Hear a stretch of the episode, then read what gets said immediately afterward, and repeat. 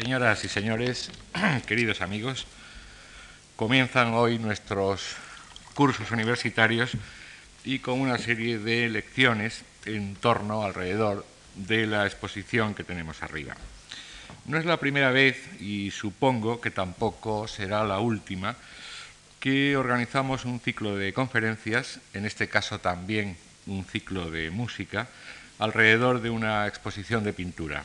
Matisse, Mondrian, Witters, impresionistas franceses, etcétera, etcétera. Son ejemplos que quizá algunos de ustedes recuerden. En este caso, y guiados por la mano experta de Julián Gallego, no tratamos de estudiar todo el arte de, de Hockney, sino una parte de sus intereses artísticos, los relacionados con el teatro y más en concreto con el teatro musical, tanto el ballet como la ópera.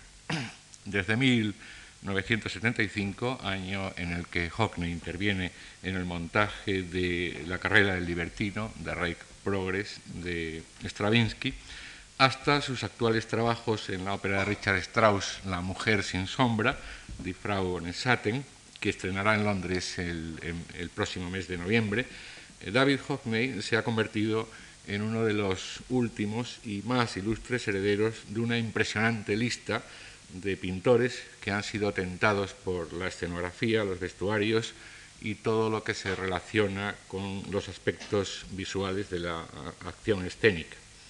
Esta historia de relaciones entre teatro y pintura, y desde la antigüedad hasta nuestros días, es la que hemos pedido al profesor Gallego, con sus muchos saberes en todos estos campos, que nos resuma en apenas cuatro lecciones, una verdadera tarea de síntesis que sabemos casi imposible, salvo para un auténtico maestro como el que hoy ocupa de nuevo esta tribuna.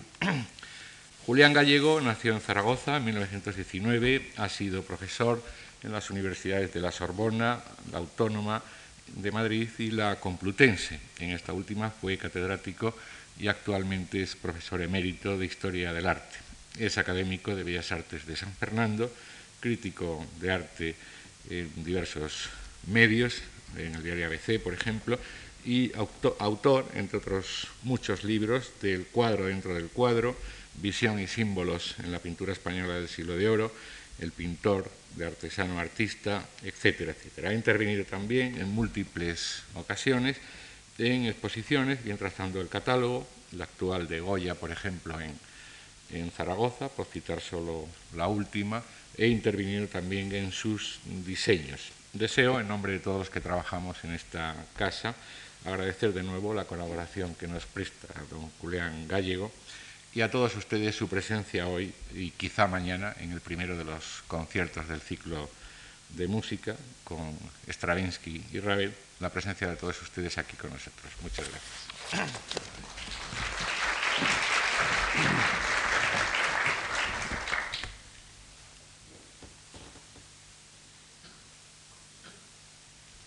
Señoras, señores,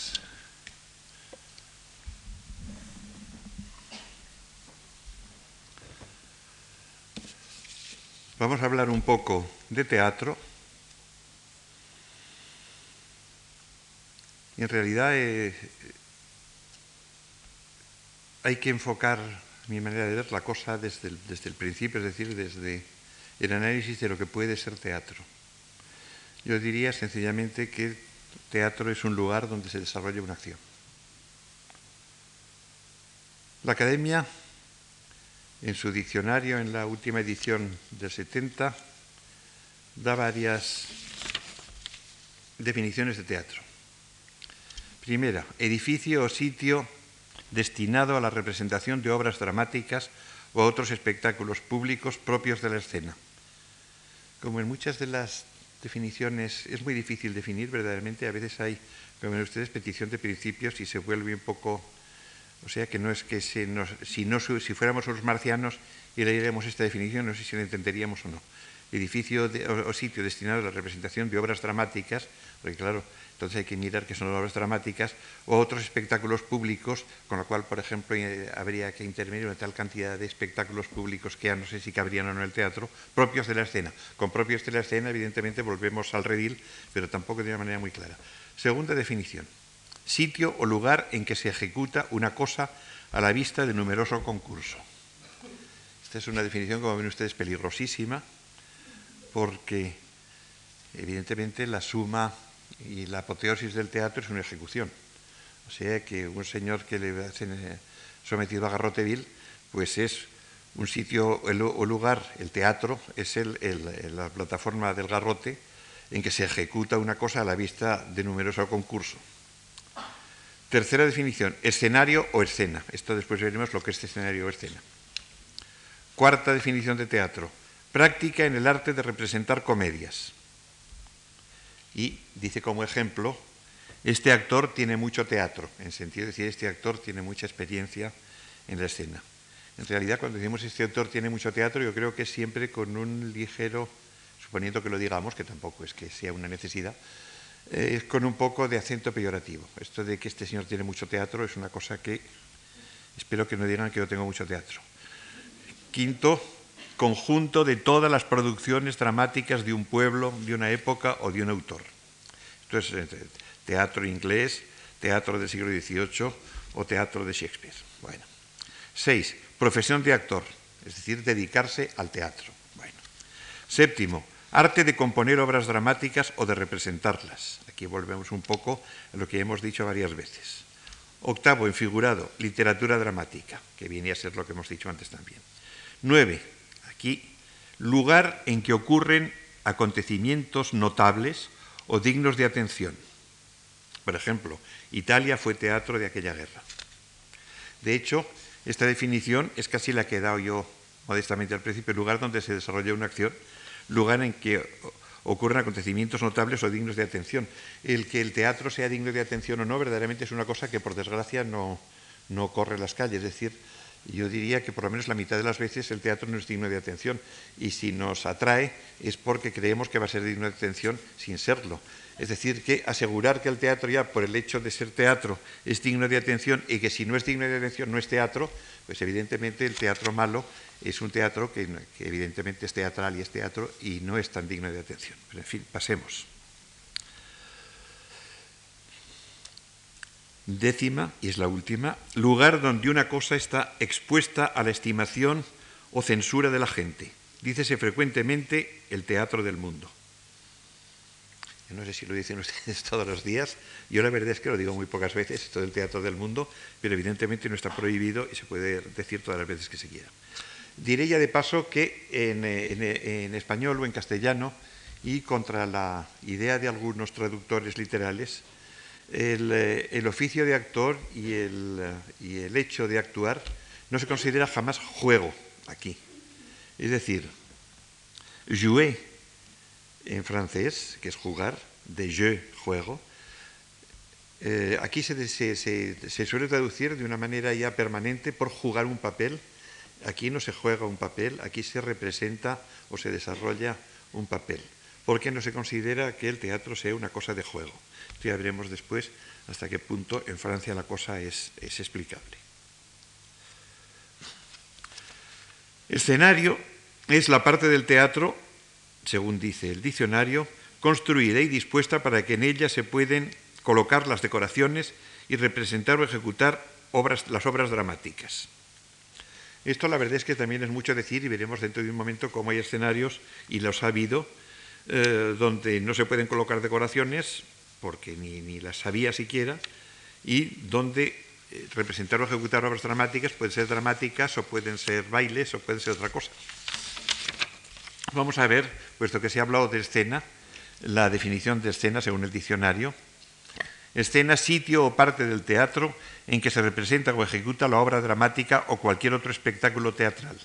Comprende el espacio en que figura el lugar de la acción y al cual, descorrido o levantado el telón, queda a vista del público. Evidentemente, en esta definición del teatro sería el teatro el teatro que, eh, que por ejemplo, llama el teatro malo. Es decir, es un teatro, o el teatro mortal, como él llama, en el espacio vacío.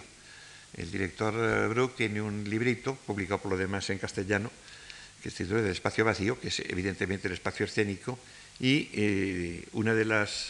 empieza hablando del teatro mortal, porque dice que es mortal en el sentido de que, que se muere verdaderamente, que es una cosa que estamos acostumbrados a él, pero que está moribundo y evidentemente esta definición del, diccionario pues, corresponde a este tipo de teatro que no necesariamente es el teatro de siempre. Sitio parte del teatro, escena, donde se representa o ejecuta la obra dramática o cualquier otro espectáculo teatral, comprende el espacio en que figura el lugar de la acción y el cual, descorrido levantado el telón, todo esto es suponer muchas cosas, puede no haber telón descorrido ni levantado y queda a vista del público. Yo acabo de ver en Roma hace una semana un montaje de de Vittorio Gassman sobre el Moby Dick de Melville, que se llama Ulises o Moby Dick o la ballena blanca, y ahí no hay ni escenario, ni hay cortinas, ni hay nada. Es una especie de plataforma hecha en unos estudios de Chinichita, una plataforma tan larga como esta sala, enormemente larga.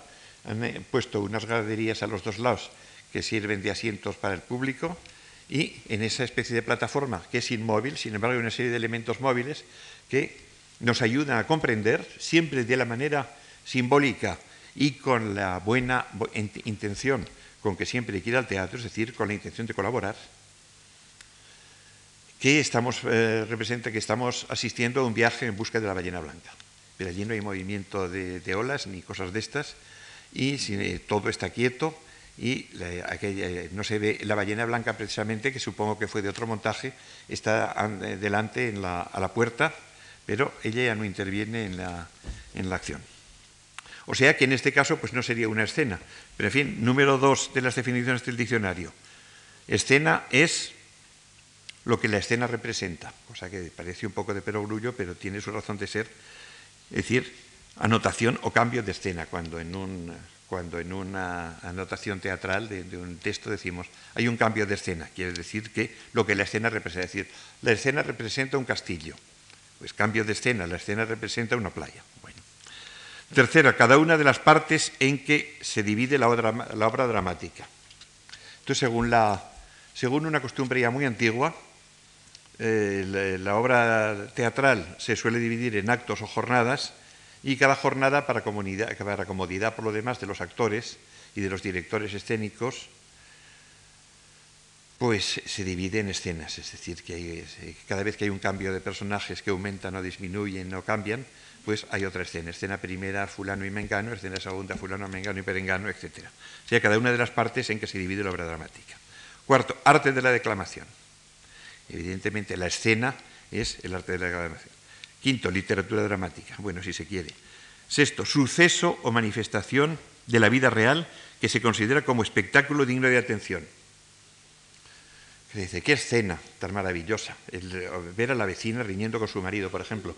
Pues esto, evidentemente, si se considera digno de atención, pues sí que es una escena, pero claro, el que sea digno de atención o no, pues dependerá también de nuestra mentalidad y de nuestros gustos. Séptimo, acto, escena, acto o manifestación en que se descubre algo de aparatoso, cuidado con esto porque es la definición más peligrosa que da el diccionario de la academia, de escena. Acto o manifestación en que se descubre algo de aparatoso teatral y a veces fingido para impresionar al, el ánimo, para impresionar el ánimo. Es evidente que aquí la palabra teatral está, está empleada en un sentido peyorativo ya. Es en esto lo teatral es lo falso. Y precisamente se dice que es una escena, cuando es una escena que ya aparatosa teatral y eh, a veces fingida, una llena de ficción, ridícula, digamos, y que es bueno, me hizo una escena que no podéis imaginar, la escena que me hizo esta buena señora. Pues eh, evidentemente esta escena es una escena ridícula, con lo cual, al calificarla de teatral, por la academia da la sensación de que el teatro ya de por sí es una cosa discutible. Pero partimos de una premisa que es que lo teatral es igual a lo fingido. Es decir, no hay teatro real. El teatro es siempre fingido. O sea, siempre hay que partir de la ficción. Es decir, no, por eso cuando se habla del teatro de la guerra o del teatro de, la muerte, pues evidentemente la cosa es muy metafórica porque el teatro tiene que representar, tiene que presentarnos una acción que sea fingida, es decir, que no sea la realidad de la cosa. Si no, ya no sería teatro. Y después, estar en escena es como unos eh, escolios que vienen de esta definición. estar en escena es estar en escena el actor tomando parte en el ensayo o representación de la obra dramática. Y segundo, manifestarse el actor en la representación escénica poseído de su papel, especialmente mientras no habla. Esto también encuentro que es excesivamente eh, complejo para decirlo. Yo creo que el actor tan, tan, poseído de su papel está cuando habla como cuando no habla, porque claro, entonces si no es que estamos ya eh, pensando que la pantomima, el mimo, es decir, el teatro mudo o el teatro de sombras, es más auténtico que el teatro hablado, y sería una cosa un poco un poco excesiva. Es decir, el claro, si el, actor, sobre todo si es malo, y nos, representa su furia mordiéndose los puños, y dándose en la cabeza y marchándose por el fondo y volviendo otra vez, pues está poseído de su papel, evidentemente, pero si está declamando, puede estar igualmente poseído de su papel. Y puede estar en escena, como es natural en ambos casos. Y después, poner en escena una obra es representarla es decir, ejecutar en el teatro con todo lo relativo y determinar, y determinar y ordenar todo lo relativo a la manera en que debe ser representada. Bueno, esto es, es lógico, evidentemente. Podríamos pensar, pues, que en todas estas definiciones, y en la misma que he dicho yo al principio, más escueta, lugar donde se desarrolla una acción, podríamos pensar si cabe un teatro sin espacio, es decir, si eh, la noción de un espacio, de un lugar, de un sitio, es consustancial con el teatro. En el fondo no. Hay, por ejemplo, en determinadas tribus de África, yo vi una vez un documental hecho por un etnólogo francés sobre unas tribus que se llamaban les maîtres artisans, que tenían a juego y como una cosa casi como de exorcismo, el representar papeles de sus vecinos en la vida real decir, no se marchaban al escenario, sino que de repente se ponían a representar el papel del eh, herrero que vivía en la esquina. Y el señor que hacía ese papel, pues no era el herrero, evidentemente, sino otro. Es decir, insisto en que la ficción es necesaria.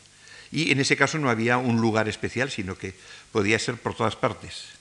El asumir una personalidad en lugar de la propia, evidentemente esto es una acción teatral profunda. En ese aspecto el carnaval, cualquier carnaval, especialmente carnaval de disfraz y con máscara, es siempre una acción teatral, porque eh, sin necesidad de un espacio determinado, porque estamos jugando a una verdad ficticia o una acción, una acción ficticia. En este aspecto, quienes eh, mejor entienden este sentido del teatro son los niños, por lo menos los niños antiguos, que asumen lo que ven. Actualmente están tan, tan ordenados por los ordenadores en relación con la televisión, los juegos de computadora, etcétera, que yo no sé ya si tienen libertad bastante para imaginar que un bastón es un caballo. Pero en los tiempos de mayor pobreza o de una civilización menos, eh, menos tecnológica, pues verdaderamente el, el, papel principal de los niños es jugar a ser otro. Yo sería, yo ahora era un capítulo no sé qué, yo sería el rey, yo sería no sé cuántos. Uno de los cimientos del teatro es pues ser otro.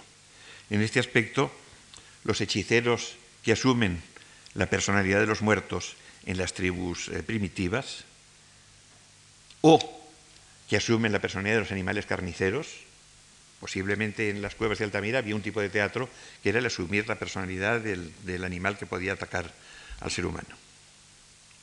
Por lo demás, este, el espacio, yo digo que no es que tenga que ser un espacio determinado, incluso el espacio puede estar determinado por el propio grupo que está actuando o por el grupo que está viendo el espectáculo. Es decir, si nos ponemos en corro, como tantas veces sucede en la calle, para ver un titiritero o para ver una cabra que sube por una, por una especie de percha con ayuda de una trompeta, pues evidentemente esto es un espectáculo teatral y no hay escenario, puesto que el escenario es la calle, y lo determinamos nosotros mismos al hacer el corro. El teatro de los juegos infantiles es una cosa verdaderamente rica, yo creo que se va empobreciendo mucho pero piensen ustedes que todas estas canciones de corro, etcétera, como eh, Gerineldo, Gerineldo, que lo baile, que lo baile, Mambrú se fue a la guerra, eh, La viudita del conde de Ore, etc. Todo esto eran una especie de escenas eh, cantadas, bailadas y representadas en la cual los niños y sobre todo las niñas asumían eh, papeles eh, teatrales, de la misma manera que cuando se jugaba a policías y ladrones, pues había niños que preferían ser policías, niños que preferían ser ladrones, partiendo de la base de que ningún niño era ni ladrón ni policía, porque en ese caso no hubiera habido ficción. Es decir, que una película de policías y ladrones ya no es teatro, sino que puede ser un documental. Puede hacer teatro incluso una pareja mientras van andando por la calle.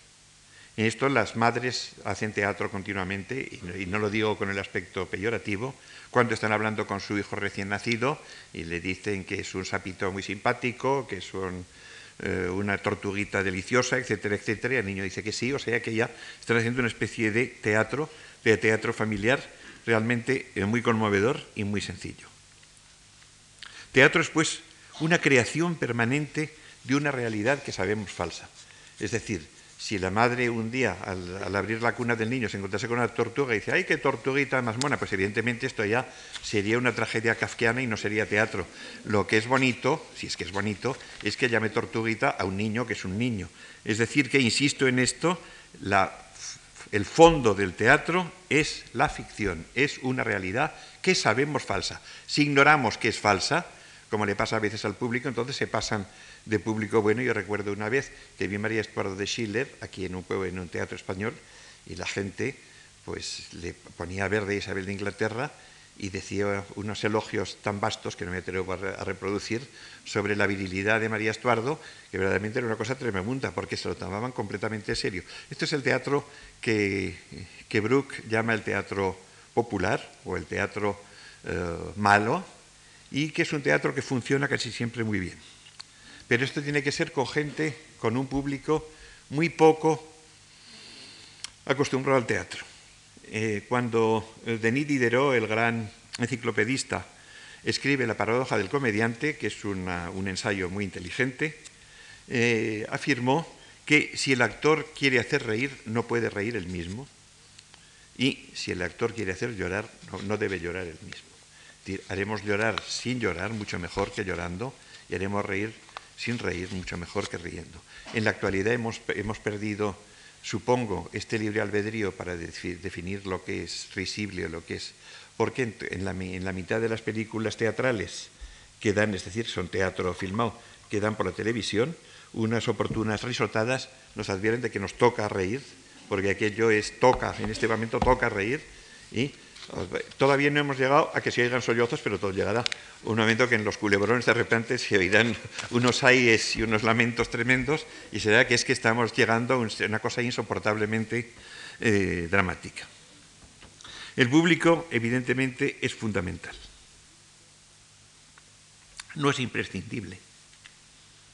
Y esto lo saben los actores, porque evidentemente a veces tienen que representar casi sin público y los conferenciantes también, claro. Puede ser público los actores mismos de los, que están eh, actuando y de hecho lo son. Y es el público siempre más, exigente y más, eh, más eh, virulento en las faltas de los, de los representantes. Por lo demás, hay un teatro cuya acción se limita a una cosa ceremonial o sacro, y hablaremos de ello. También eh, Brooke en su libro distingue el teatro religioso. Pero esto en realidad fue una de las orígenes del teatro cristiano, las eh, farsas de santos o las, las, comedias de santos y antes los autos o actos de la Edad Media sacramentales, de los que veremos algunos ejemplos. Y algunas para liturgias. Yo he traído aquí a colación, que porque yo encuentro que es una de las más bonitas de todo el año católico, la del Domingo de Ramos, que es toda una pequeña obra teatral con escenario móvil, que consiste en que una procesión con niños y una cruz a la cabeza sale de la catedral o de la iglesia y por una puerta excusada y va a la puerta principal para llamar. O sea que ya con esto ya estamos en, en plena acción teatral. Llaman, pegan con la cruz en la puerta y la puerta se abre. Entonces es la entrada de Jesús en Jerusalén. Hemos cambiado, la iglesia se transforma en nuestra mente en Jerusalén y por mucho tiempo, y todavía en Alemania se conservan bastantes de época románica y de época gótica, se solía emplear una estatua con ruedas de una pollina en la cual iba sentado Cristo y que se hacía rodar para entrar en la catedral para conmemorar la entrada de Jesús en Jerusalén. Evidentemente, eh, todo el, acompañamiento lleva palmas y ramos, etc. Con lo cual empieza eh, la acción litúrgica ya con la bendición de los ramos y en algunos casos, por ejemplo en Cataluña, era costumbre en ese momento hacer un ruido tremendo con las propias palmas eh, dando en el suelo, como si fuera una especie de premonición de los tormentos y de los truenos y de los relámpagos que va a haber cuando la pasión se consuma. Y después viene una acción teatral elemental pero eficacísima, yo la he visto este año otra vez y realmente es extraordinaria, en su pobreza absoluta, que es el coloquio entre el, evangelista, el narrador, el, celebrante que hace de Jesús y que normalmente es un barítono, y el apóstol, sinagoga, eh, eh, sumo sacerdote, Poncio Pilato, etcétera, que suele ser un tenor y que es uno de los, de los diáconos. Entonces cada uno se pone en un sitio, hay todavía muchas iglesias en las cuales ya en la arquitectura está previsto que haya tres lugares distintos para este, esta especie de coloquio y después el coro de niños o de mayores pues representa, por ejemplo, pues que lo crucifiquen, crucifique, etcétera, cuando hay grandes eh, exclamaciones del pueblo en general. Hay algunos casos en que un niño del coro tiene un papel eh, secundario que de repente se convierte en principal. Por ejemplo, hace falta una voz atiplada que no la puede hacer eh, la sinagoga, etcétera, para hacer de la criada que denuncia a San Pedro cuando se está calentando en el patio. Tú también eres Galileo, eso lo tiene que decir un niño con voz atiplada para ayudar a la acción de la mujer, o bien la mujer de Pilatos que habla con su marido, que ha tenido también es un, un niño, etc. Y el coro del pueblo, que todavía eh, termina con, las, eh, digamos, con los estribillos del final. Es decir, todo esto, como ven ustedes, es ya teatro y un teatro muy sucinto, un teatro muy de, verdad. Y en esto podríamos decir que cualquier misa, pero especialmente una misa de estas eh, características, es una especie de milagro teatral. ¿Qué es pues lo esencial para el teatro? Insisto en que lo esencial es que vayamos con ánimo de aceptar la ficción. Es decir, que no vayamos engañados creyendo que vamos a ver una realidad, sino que sabemos que lo que estamos viendo es falso. En ese aspecto yo creo que es la gran diferencia del teatro con el cine, que en el cine siempre cabe la duda, dada su perfección técnica, y la intromisión que hay de lo, documental, meramente documental, con lo ficticio, de si una cosa que estamos viendo es sencillamente un documental o es una cosa de ficción por algo en, las películas y para salvar toda responsabilidad casi siempre ponen el letrerito al final diciendo que todo lo que ha sucedido allí era una ficción y que nadie se dé por aludido. Pero en, otras culturas, por ejemplo en el Japón, los, los dos grandes tipos de teatro japonés son a base de aceptar la ficción. Para el teatro no, que es el teatro más eh, sagrado, más serio, se parte de una plataforma cuadrada con un pasillo largo y a través de, los actores entran y salen por ese pasillo y llegan a esta plataforma que es como una especie como de pabellón y ahí solo sencillamente por un movimiento de manos, de piernas o de cabeza se transforma, vemos que un viejo actor se transforma y tenemos que creerlo sin que haya una transformación física evidentemente en la diosa de la primavera, por ejemplo. Eso lo he visto y realmente es algo absolutamente asombroso. Y además nos da la sensación incluso de que la diosa de la primera se pone a volar, cosa que el, actor evidentemente no está en condiciones. Es decir, la tramoya en este aspecto japonés es totalmente eh, ausente. Todo es a base de la concentración del actor y de la concentración del público. El kabuki, que es el tipo de teatro japonés más, más frívolo y por lo tanto con más éxito eh, con eh, turistas, etc., esto ya emplea decorados y sin embargo, hay algunos efectos, por ejemplo, el paso del río, que es una cosa que no falla nunca en un espectáculo de kabuki, en el cual una señora sube a una barca en la cual hay un viejo barquero y esta barca se queda parada en el escenario, porque la barca está encima de, la madera del escenario, pero los movimientos que hace la, señora y el barquero evocan de tal manera el movimiento de las aguas y sus, y sus esfuerzos para mantener el equilibrio que realmente estamos asistiendo al paso del río. Pero evidentemente sí estamos decididos a creerlo.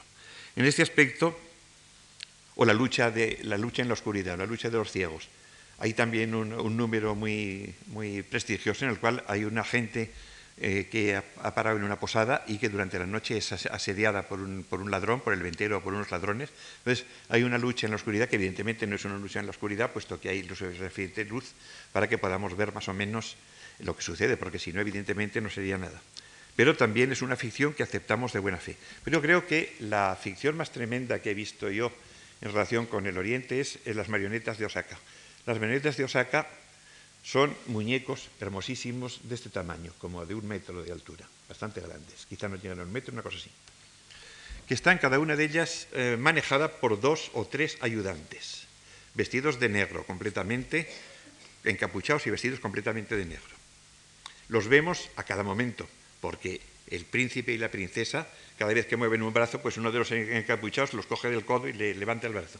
Pero llegamos a concentrarnos de tal manera en los dos personajes principales, como en este caso en el príncipe y la princesa, que perdemos de vista completamente toda esta maniobra extraordinaria de, enlutados que los están moviendo de un lado para otro. Yo creo que este es uno de los ejemplos mayores de cómo el espectador tiene que ir al teatro dispuesto a aceptar la ficción y a adoptar el punto de vista que le propone el autor o el director escénico.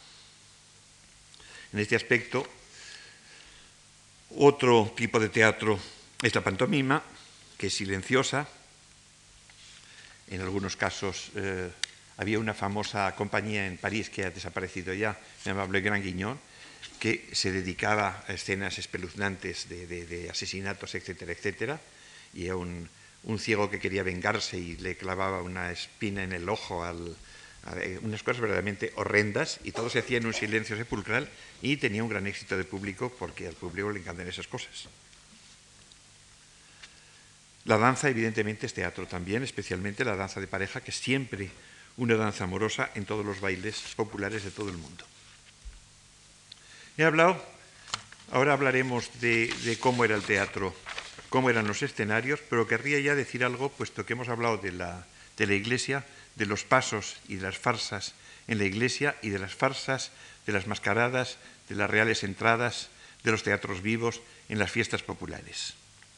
La escena era casi siempre un tablado.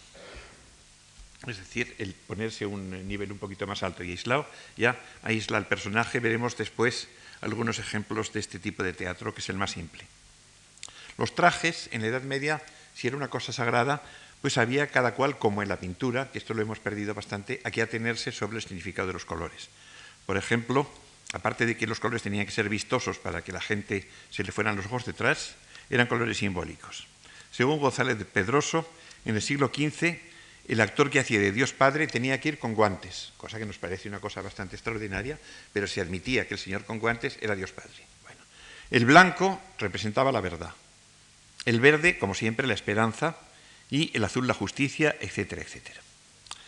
Cervantes, en el prólogo de sus comedias, dice que el inventor del teatro nuevo fue Lope de Rueda, y dice literalmente, todos los aparatos de un autor de comedias, Lope de Rueda es de la generación anterior a, eh, o de dos generaciones anterior a, a Cervantes, todos los aparatos de un autor de comedias cabían en un costal.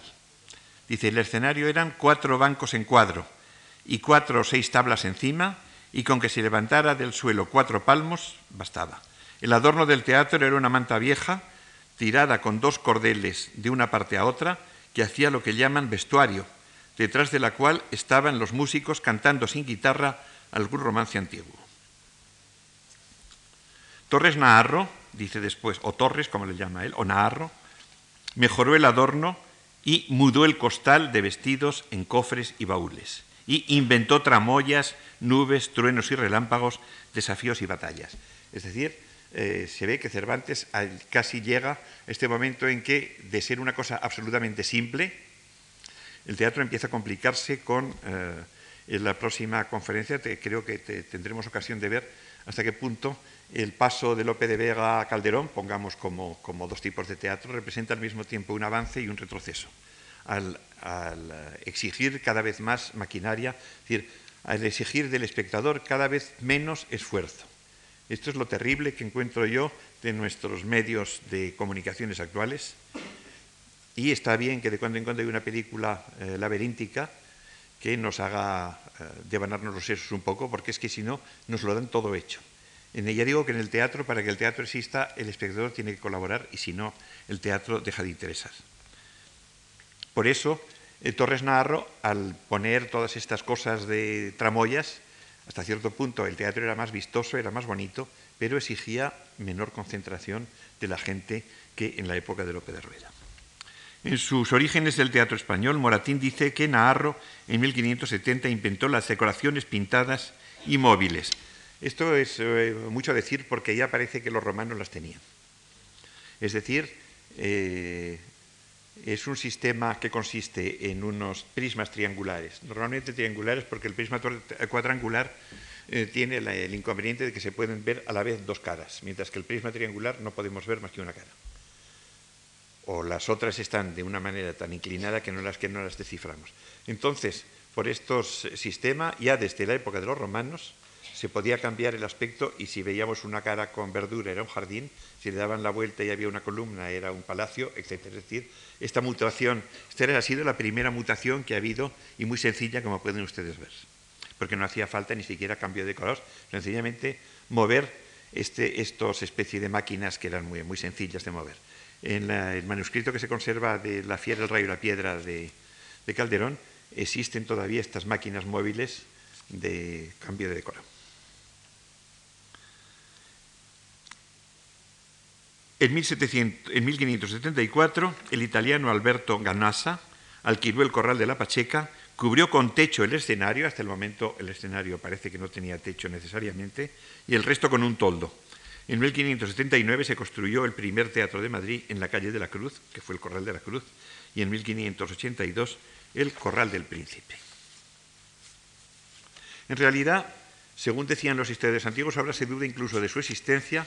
El inventor del teatro parece que fue un actor y poeta griego llamado Tespis, que nació en Atenas, que vive en el segundo eh, y medio siglo antes de Jesucristo, los antiguos le atribuían la invención de la tragedia, pero este existía ya como canto a Baco.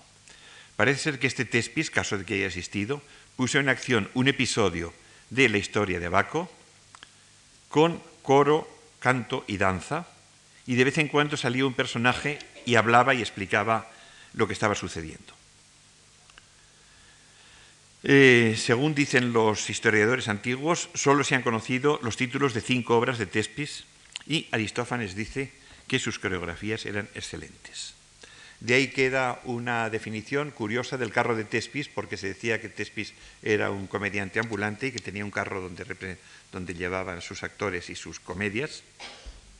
Y precisamente cuando Fortuny, hijo, es decir, el Fortuny de Venecia, eh, inventó la, cúpula eh, luminosa que lleva su nombre, de la cual hablaremos el día que corresponde al teatro moderno, y que se empleaba hace un siglo en todos los grandes teatros de ópera de Europa, que consistía en una, una gran superficie curva en la cual se podía reflejar nubes, etc., pues eh, creó un teatro ambulante que se llamaba El Carro de Tespis, en el cual precisamente partía también de la posible instalación de una cúpula Fortuny.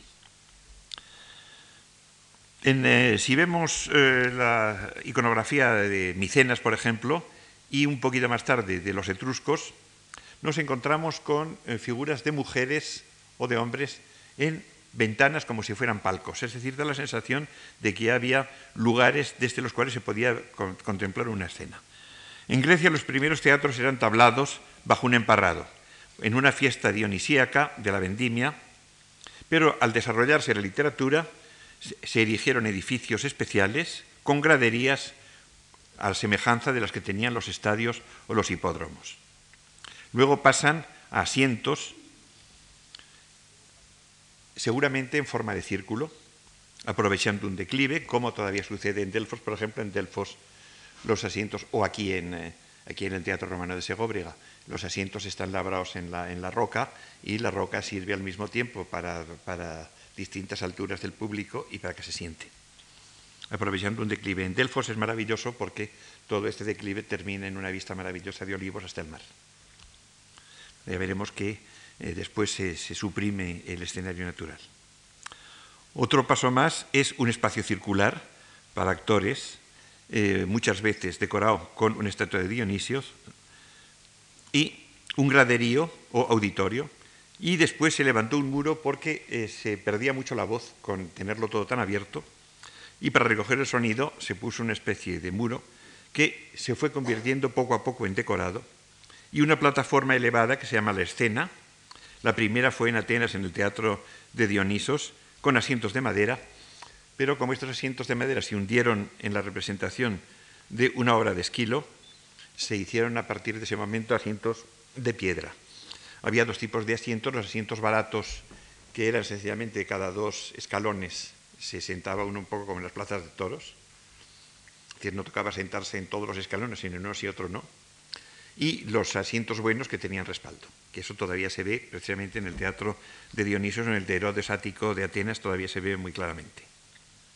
En la primera fila era la de la gente importante y el resto, cada dos peldaños, era un asiento. El muro escénico eh, empezó eh, liso y cerrado, pero después eh, tuvo una puerta, después empezó a decorarse, se decoró con columnas como si fuese una fachada, con estatuas, y en Roma esto llegó a ser de una riqueza extraordinaria, y de esto tenemos ejemplo en Mérida, por ejemplo, con el, reconstruido Teatro Romano de Mérida, con un espléndido decorado de fachada fijo, en el cual había una, una arquitectura que en lugar de servir solo de tapar el, espacio para que resonase la voz, por lo demás saben ustedes que los actores llevaban una especie de altavoces en forma de máscaras, que las había de, tragedia y de comedia, con lo cual es otra, otra cosa bastante interesante en relación con el teatro antiguo, y es que la gesticulación en el sentido exacto de la palabra gesticular, es decir, de hacer muecas con, la boca o con los ojos, era una cosa que eh, la verdad es que tenía muy poco éxito.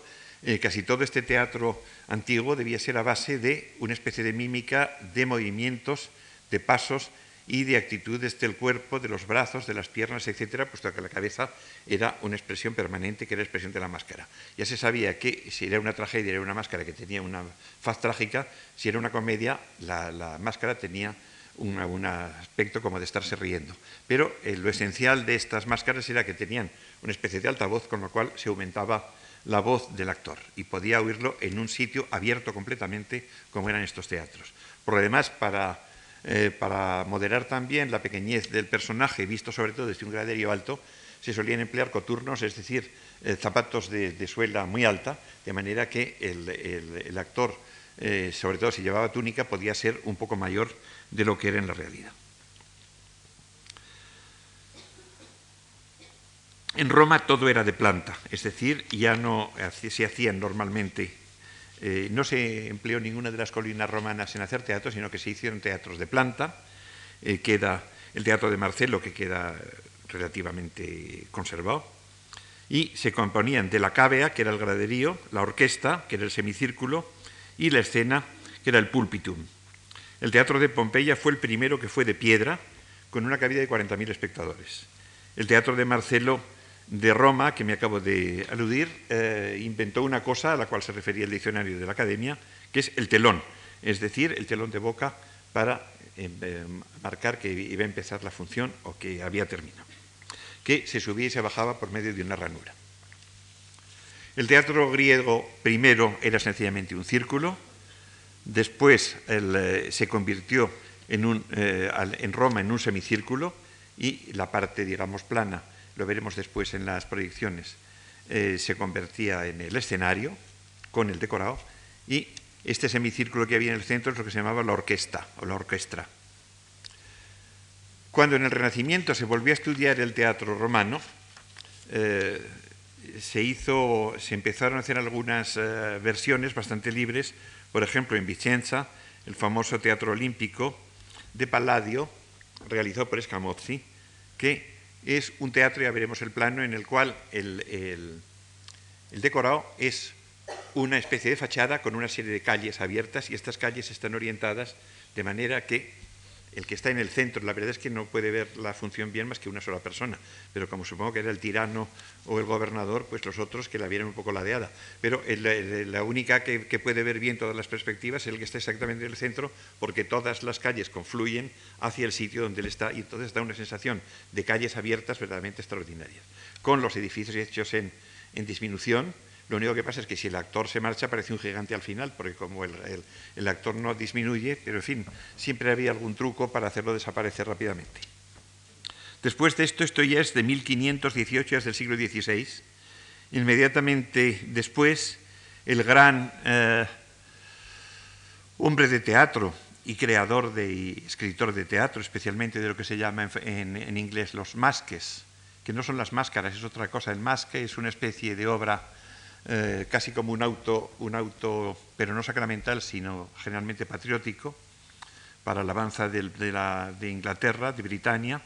Y eh, aquí Inigo Jones ya trazó un teatro en el cual se podían insertar, aparte de las, las móviles, este, se podían insertar decorados por medio de unas ranuras que había laterales. El teatro más moderno eh, dentro de nuestros gustos es el que se hizo en Savionetta, en Italia, en 1588. Este tenía una sala en forma ya como de herradura, porque se ha descubierto, se había descubierto que se veía mejor, como lo tienen ahora las salas, en forma de herradura y no en forma de semicírculo, y el escenario con una especie de perspectiva que se iba haciendo cada vez más pequeña, de manera que pudieran adaptarse distintos elementos escénicos eh, haciendo una especie de sensación de alejamiento. En fin, el Teatro Farnese de Parma podemos decir que es el primer teatro ya completamente moderno, con un espacio casi mayor que el de dentro del plano del edificio, el espacio dedicado al escenario casi mayor que el, que el espacio del público, para poner todos los, decorados, que ya con eh, telones eh, que se podían subir y bajar, y con bambalines, es decir, con elementos laterales, y el público dentro de una herradura.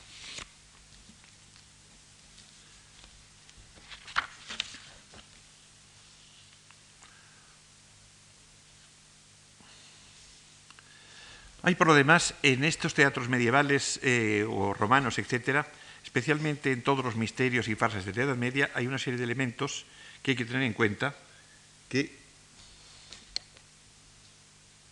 lo que es que se va pasando el tiempo y quiero pasar las diapositivas.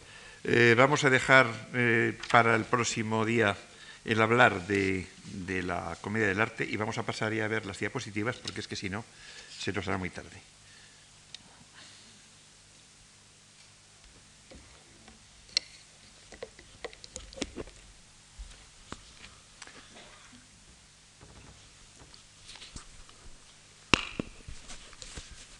Quizás se pudiera apagar este, no sé si se puede apagar ese foco o no.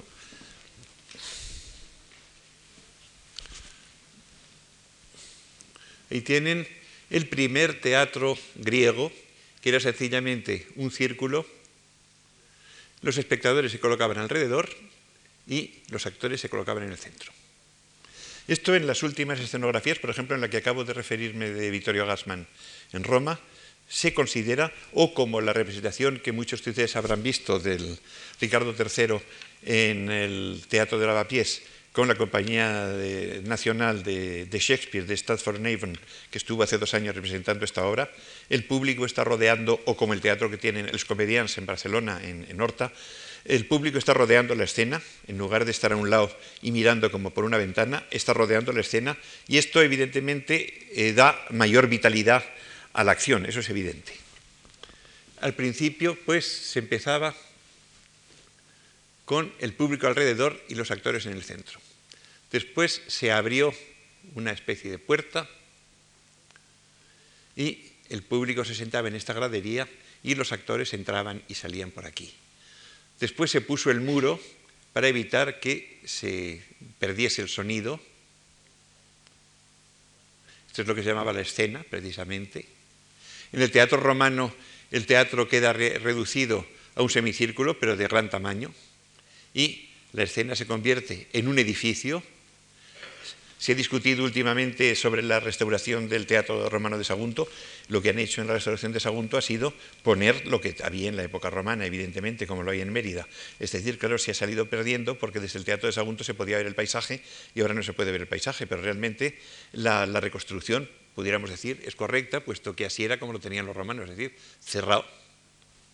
Este es el plano del Teatro Olímpico de Vicenza de Palladio Scamozzi. Esta es la gradería el, sitio bueno para estar es donde está el, eh, rey o presidente o lo que sea del, país, o el conde o el duque, y desde este, este, esto se ven todas estas calles con edificios formando una especie de gran fachada abierta a distintas calles por distintos arcos. Esta es la solución de Inigo Jones y eh, hasta cierto punto es un, eh, eh, un, auditorio semicircular y una escena que, se, que va disminuyendo para ayudar a la perspectiva y en la cual se pueden introducir elementos escénicos. En fin, este es un teatro, es el teatro ya más o menos como el de Savioneta, en el que eh, la sala tenía ya la forma que tiene actualmente, con butacas y palcos alrededor, y el escenario terminaba, eh, cabía la posibilidad de introducir una serie de telones y iba terminando en disminución para ayudar a la perspectiva. Siguiente. Aquí tenemos un anfiteatro de tipo romano visto desde el aire, con la escena cortando, o de tipo griego de los primeros, con la escena cortando el paisaje. Este es una especie de reducción de lo que podía ser un escenario de tipo romano, Claro, se ha, reducido aquí la sala mucho, pero para que se vea cuál es la, consideración de la fachada.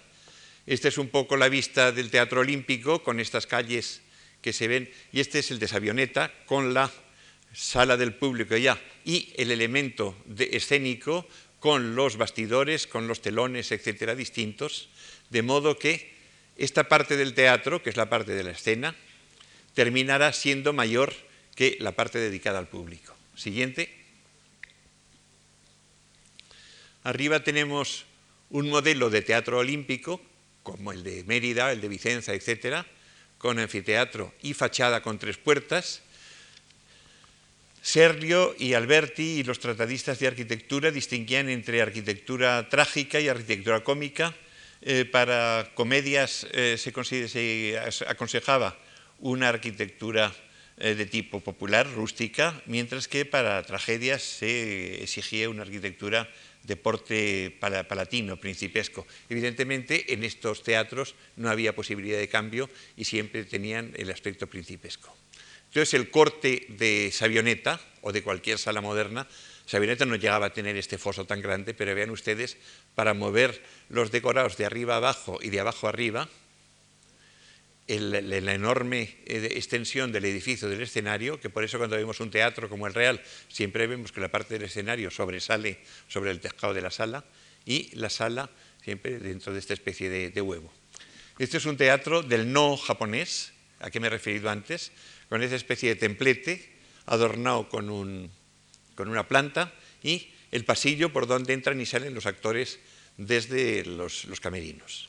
O sea que mientras van por este pasillo es como si no existieran, a no ser que se estén transformando en algo distinto, pero esto es el sitio eh, sagrado y donde pueden reposar y esto sirve como una especie de prolongación espacial bastante interesante. Siguiente.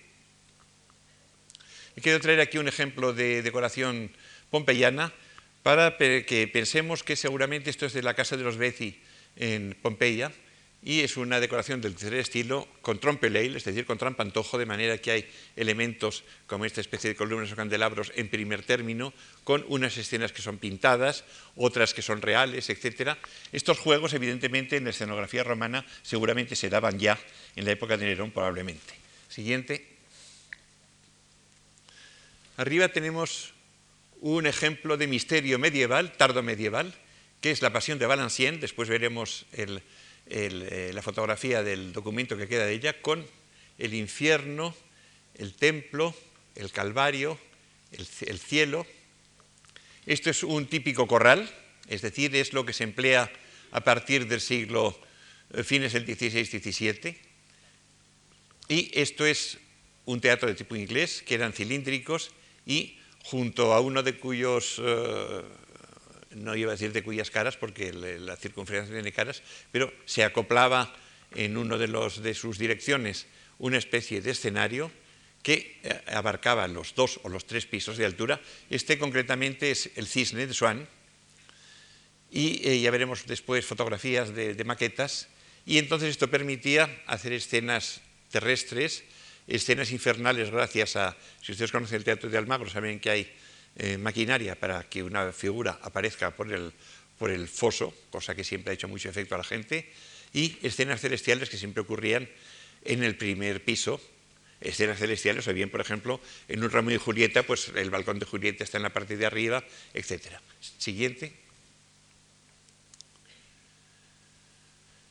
Esta es la Pasión de Valenciennes. Este es uno de los documentos más importantes que tenemos porque la verdad es que hay muy poca documentación gráfica de cómo era el teatro antiguo y por eso es precioso este documento, pese a que es un poco tardío, en 1547, en la ciudad eh, flamenca francesa de Valenciennes se celebró una famosa pasión del Señor con este sistema de los edículos o casas o moradas. El cielo, el templo, la cárcel, el palacio, el infierno, la boca del infierno para que salieran los condenados, el mar, etcétera. Esto es un, como digo, es un eh, ejemplo que nos ha quedado muy claro de cómo estaba dispuesto delante de la Catedral de Valenciennes este tablao con todas estas mansiones. Todavía he visto en Roma también, porque Roma la verdad es que guarda unas ediciones extraordinarias. En el Gianicolo hay en un sitio eh, donde solía eh, retirarse Torcuato Tasso, que hay una encina que llama la Cuercha del Tasso, pues hay un teatro de la Cuercha que representa escenas, por ejemplo, está representando los histriones de, Plauto, con un tipo de decorado así, con tres decorados, pero corpóreos, es decir, con tres casas, una casa que representa la mancería, otra casa que representa el palacio y otra casa que representa el Tribunal de Justicia. Pues con estas tres casas se puede, entrando y saliendo de ellas, evidentemente abiertas, pues se puede eh, desarrollar la acción perfectamente. Siguiente. Este es el teatro medieval de, más, de mayor pobreza. En primer lugar, no hay más que un tablao delante de una pared. Después se considera que es necesario poner esa manta vieja de que nos habla Cervantes, es decir, unas cortinas de modo que los actores puedan esconderse o entrar, subir por detrás sin que la gente los vea, o ponerse estos músicos sin guitarra que dice Cervantes a tocar la música. En ocasiones este, estas cortinas tenían dos aberturas, con lo cual se podía secar. Evidentemente las combinaciones se multiplicaban mucho, puesto que podía quedar cerrado esta parte y dejar solo esta abierta, o abrir dos, etcétera, de manera que podía haber ya un juego de calles, de interiores, etcétera. Y en ocasiones él era ya un eh, escenario de madera o de tipo ya eh, firme, con puertas de distinta categoría, puerta principal y puerta secundaria. Siguiente. Estos son varios ejemplos de eh, cielos, es decir, de lugares donde aparece, por ejemplo, el Padre Eterno. Si es en una catedral como San Ambrosio de Milán con balcón alto y pórtico abajo, evidentemente el escenario donde aparezca el Padre Eterno será en la parte de arriba, exactamente igual que aparece el Papa en el balcón de San Pedro del Vaticano no en cuando aparece para hablar a la gente, sino cuando da la bendición en el momento de una canonización. Es decir, el balcón solemne en realidad no ha cambiado nada. Esto es casi el esquema de, una fachada de, Roma. Aquí tenemos una especie de castillete y en la parte alta, esto es en una casa, pues este balcón sirve también como eh, expresión del paraíso. En otros casos esto se ha hecho de una manera artificial por una serie de plataformas en ascensión terminadas en una especie de nube en otros casos se hace por una especie de perspectiva que va disminuyendo rápidamente, de modo que nos dé una sensación de lejanía, y en otros casos puede haber un doble escenario, es decir, eh, que el cielo sea esto y que la parte del subsuelo pueda representar la tierra, etc. Siguiente. Esto es una cosa muy curiosa de un misterio del martirio de Santa Polonia que se celebró en, en Francia en el siglo XV, principios del XVI, y del que tenemos noticias a través de una miniatura de Fouquet. Pero viendo la miniatura de Fouquet, han restituido cómo debía de ser la escena y la escena resulta que era eh, alternando el público con, el, con, el, con las casas de la, por ejemplo, esto es la casa del trono. Esta es la casa de la, de la salida y de la entrada, era una especie de, pasillo. Esta es la casa del paraíso. Pero aquí este lado estaba ya el público y este lado estaba el público también, estas dos casas. Pero después venían otras dos casas de público y después venían el infierno, el cielo, etc. Es decir, estaba combinado de modo que el espectador se viera completamente inmerso dentro de la, de la representación. Si ustedes recuerdan el Orlando Furioso de Ronconi, que fue representado aquí en el Palacio de los Deportes, era cosa de, pues de 10 años quizá ya, porque el tiempo pasa, recordarán que en Ronconi no había ni casa, sino que lo que había era un desorden absoluto en el cual tanto las máquinas teatrales como los actores pasaban por entre el público. Yo esto lo había visto en París, en, el, en Leal, en el, en el, único pabellón del mercado antiguo que había quedado, y evidentemente no entendía uno gran cosa, sobre todo si no era un lector asiduo de Ariosto, pero eh, se quedaba completamente impresionado porque la presencia cercana del actor por eso durante mucho tiempo en Francia se admitió a los señores importantes que se sentaran en el escenario, cosa que desesperaba Molière. Eso de los marqueses, con que se burla tantas veces Molière, pero eso ya lo hablaremos el próximo día, que se sentasen en el escenario entre los actores, eso le, fastidiaba enormemente porque creía, y tenía razón, que quitaba bastante de ilusión a todo el resto del público. Pero evidentemente para el que está metido entre, entre los actores, la cosa tiene una especie de autenticidad que no es la misma que cuando lo vemos a través como de una especie de puerta o de ventana, como en los escenarios de tipo convencional actual. Siguiente. He querido traer aquí una miniatura del Beato de Gerona, que es la prostituta de, Babilonia, eh, para que veamos cómo podía en sí mismo una figura eh, representar toda una serie de, elementos escénicos sin necesidad de decorar. En este aspecto, Jean Villard, en el TNP de París, casi renunció totalmente al decorado, empleaba unas cámaras negras y el decorado consistía en el vestido, en los trajes de los actores. Siguiente. Ejemplo de farsa popular eh, terrible, por lo demás, eh, medieval, la danza eh, de la muerte, la danza de los hombres, de una silografía del siglo XV. Siguiente. Y la danza de las mujeres, de una silografía del siglo XV. Esto se bailaba, evidentemente. Es decir, esto, como está representado en uno de los puentes de madera de, Lucerna, en, el, en, la desembocadura del lago de Lucerna, pues esto se bailaba y la gente asistía con gran terror a estas farsas en las cuales había esqueletos todavía hay en, en una de las Semanas Santas de Cataluña todavía hay esqueletos, es decir, gente con un traje negro con las costillas pintadas. Siguiente, por favor. He querido traer aquí una especie de retablo que es la Biblia Pauperum. La Biblia Pauperum es una edición de la Biblia que tuvo, o una idea de la Biblia que tuvo distintas ediciones, en las cuales se eh, eh, relacionaba el Antiguo Testamento con el Nuevo Testamento y las cosas del Antiguo Testamento con las cosas del Nuevo Testamento. Este es un, una especie de retablito dedicado a la incredulidad de Santo Tomás, Vemos en el, espacio central del escenario Santo Tomás metiendo el dedo en la llaga de Jesús. A la izquierda vemos este ángel hablando con el rey David y a la derecha vemos a eh, Santo Tomás acogido por un ángel después de su arrepentimiento. Es decir, que había una especie de preparación previa, como una especie de correspondencia entre la escena antigua y la escena moderna. Esto también es a manera de una, de una especie de misterio teatral. Siguiente.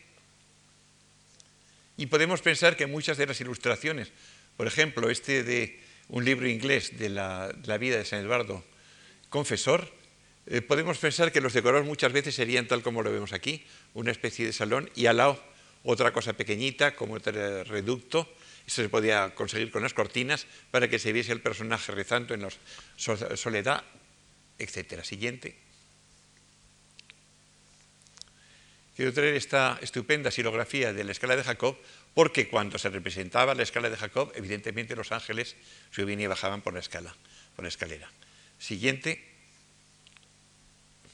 Esto es una cosa muy interesante, es una representación de un teatro antiguo, de una comedia romana de Terencio, y vemos que los actores están en esta especie de esplanada con sus mansiones, pero que el público está en esta especie de balcón extraño y florido. Yo creo que aquí hay mucha parte de fantasía del ilustrador, que es un excelente grabador, pero no deja de ser un testimonio bastante extraordinario de la libertad con que se puede enfocar una acción teatral. Incluso podemos poner a todo el público dentro de una especie de nido y representar la, acción alrededor de ellos. Siguiente.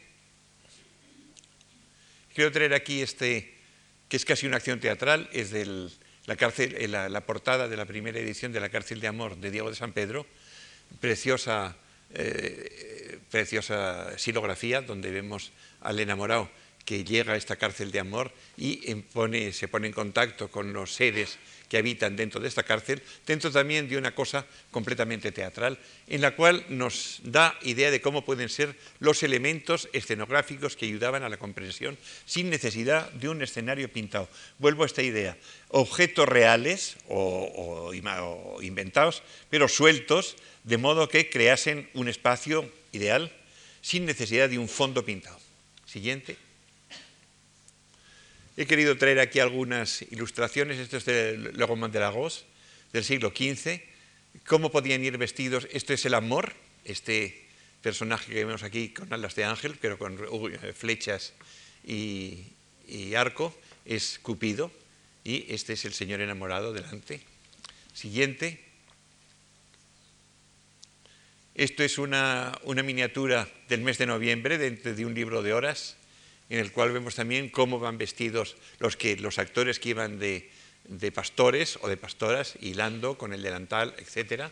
Siguiente, porque el actor ya de por sí indicaba lo que era. En las farsas o en las eh, comedias sacras, por ejemplo, cuando una señora aparecía como en este cuadro de Quentin Metzis, pues evidentemente se trataba de la Verónica, eh, puesto que está eh, portando la efigie del Señor en, el paño que lleva entre las manos. De modo que eh, la gente que tenía una cultura iconográfica muy grande, inmediatamente en estas comedias de santos distinguía, sin necesidad de decorados ni eso, por, por los objetos del traje de la gente, las distinguía perfectamente. Siguiente. He querido traer, y los voy a pasar a prisa, pero son tan bonitos que me daba pena, el sueño de Polifilo de Francisco Colonna es uno de los libros que más han influido en la cultura del, Renacimiento. Es un libro que está publicado eh, a principios, esta edición es la edición francesa de muy principios del siglo XVI, y de este libro salieron ideas para jardines y cosas del manierismo y del barroco abundantísimas. Eh, este 1546 es la fecha de la edición exacta. Aquí tenemos un caballo eh, gobernado por, por Geniecillos. Siguiente. Aquí tenemos una escena, vaya pasando las tres escenas, una, otra y otra, con decoros muy simples, de esta historia de Polifilo y la mujer a la que ama, a través de este jardín encantado, al cual muchos de ustedes habrán visto en el pabellón del siglo XV de la Expo de Sevilla, eh, y y Guillermo Pérez Villalta han hecho una especie de reconstrucción del jardín de Polifilo. Siguiente, y después estos son estos elementos, esto andando el tiempo será el elefante de Bernini delante de la iglesia de la Minerva de Roma, pero es un elemento simbólico del, jardín de Polifilo. Otra, o bien esta fuente uberal, que era una cosa, es decir, la fuente que echa agua por los senos, que es una cosa muy frecuente y que llega hasta Rubens y hasta Bató. Siguiente o bien estos elementos arquitectónicos que eran muy aptos para representar, sea en arquitecturas auténticas, sea delante de arquitecturas fingidas. Puerta de ciudad o de palacio, siguiente. Templo, siguiente. Otro palacio o castillo más pequeño, siguiente. Una pirámide, al mismo tiempo obelisco y tumba, siguiente esto ya es de otro, de otro libro, que es Las Metamorfosis de Ovidio, en una edición ilustrada de la misma época, en la cual vemos una serie de elementos arquitectónicos como los que se podrían usar en estas mansiones a que me he referido antes. Esta es la historia de Filemón y Baucis transformado en árboles, con un templo redondo eh, muy característico, que es el tempieto de, San Pedro y el, Montorio de, de Bramante. Siguiente. O bien este que es la hospitalidad de Júpiter y Mercurio en casa de los labradores, que nos da un escenario mitad cubierto y mitad sin cubrir, que seguramente se daba así de una manera parecida también. Siguiente. O bien Licaón convertido en, lobo, saliendo corriendo de un palacio lateral dentro de una especie de perspectiva falsa, seguramente pintada, pintada sobre estos prismas eh, triangulares o sobre sencillamente bambalinas. Siguiente. Aquí evidentemente ya se exigía una escenografía más curiosa. Esto es Perseo eh, liberando Andrómeda. Eh, Perseo evidentemente, pero eso es muy sencillo, todo, consiste en dejarse caer con una cuerda, o sea que desde lo alto del, de, una, vez que existe el escenario, en cuanto se admite el escenario como una puerta, pues desde la parte de arriba de la puerta se puede dejar bajar a un señor con una cuerda, como Incluso en el misterio de Elche, por ejemplo, pues ni hace falta cuerda, sino que el, ángel sube y baja, como todos muchos de ustedes habrán visto, con una cuerda, rodeado por lo demás de un elemento absolutamente teatral, que es una mandorla, es decir, una, eh, aureola en forma de, almendra, como las que aparecen en, casi toda la pintura del 15 y 16 italiano, como aureolas de los santos. Siguiente. Esto es el rapto de Proserpina por Plutón, lo cual ya digo que esto se, representa a base de subir y bajar con grúas y con cuerdas las nubes y los, carros. Siguiente. Y este es Orfeo encantando a los animales con un fondo de verdura. Siguiente que podemos encontrar eh, muy parecido seguramente a los que se empleaban con una tapicería, puesto que había muchos tapices de verdura. Este tapiz, que es de la colección Gulbenkian, representa sencillamente eh, el otoño y es una cosa con angelotes, etcétera, que puede servir perfectamente para representación teatral dentro de un palacio. Siguiente. Aquí tenemos de Justo Lipsio eh, las ideas que se hacía de la posibilidad bastante fantástica de un escenario convertido en nave. Esto sí lo yo no sé si esto lo conocía Gassman, pero si lo llega a conocer, igual hubiera montado el, el Moby Dick de otra manera, porque realmente es extraordinario esto. Este siguiente. Esto es de Francesco de, de Giorgio, eh, una reconstrucción del teatro de Marcelo, de cómo él se imaginaba que podía ser el teatro, el teatro romano. Ven ustedes que para él la escena eh, era una especie de, plataforma triangular eh, que había al fondo del, teatro. Siguiente. Esto es muy interesante. Esto es, el, Vitruvio a través de, de Sebastián de Serlio. Esto es el teatro, ya que podemos llamar el teatro olímpico. Esto es el anfiteatro. Esta es la orquesta, es decir, el, antiguo lugar reservado a los actores griegos, pero que ahora está ya reservado, por fin se reservará a la orquesta musical. Y por fin el proscenium, es decir, lo que está en primera parte de la escena, y detrás ya viene esto, que es la fachada esta eh, del teatro, con las dependencias consiguientes y una puerta, esto como, como, si estuviera levantado una puerta. De modo que el corte viene a ser esto, el público, la orquesta y el escenario. Siguiente. Esto se ha salido de lado porque no había manera de ponerlo de pie. Y, si tuercen ustedes la cabeza hacia la derecha, verán que es un dibujo muy bonito, pero se ve muy mal, de una escena trágica y de una escena cómica. En un, eh, libro precisamente eh, de Serlio, hecho por Francesco di Giorgio, a pluma, estas dos que me parecían muy interesantes, pero la verdad es que se ven muy mal y no ha habido manera, como en la diapositiva es rectangular, no había manera de ponerla pero esta es la escena trágica y esta es la escena cómica. La escena cómica con casitas rústicas y la escena trágica con palacios y templos. Siguiente. Esta es una, una especie de ensayo moderno de representación de una idea de Leonardo da Vinci, es decir, una roca que se abre en un momento determinado para ser una mansión infernal, etcétera, y cómo se puede hacer. Esto es eh, obra de un escenógrafo inglés de nuestro, de nuestro siglo. Siguiente, pero sería por el estilo. Otra. Aquí hay algunos ejemplos de, eh, esto es una representación de, en una ilustración antigua, una representación de una comedia de Terencio, con la escena cómica, puesto que son edificios distintos, aunque terminos en un templo, y tiene gracia los espectadores, los cogotes de los espectadores en primer término.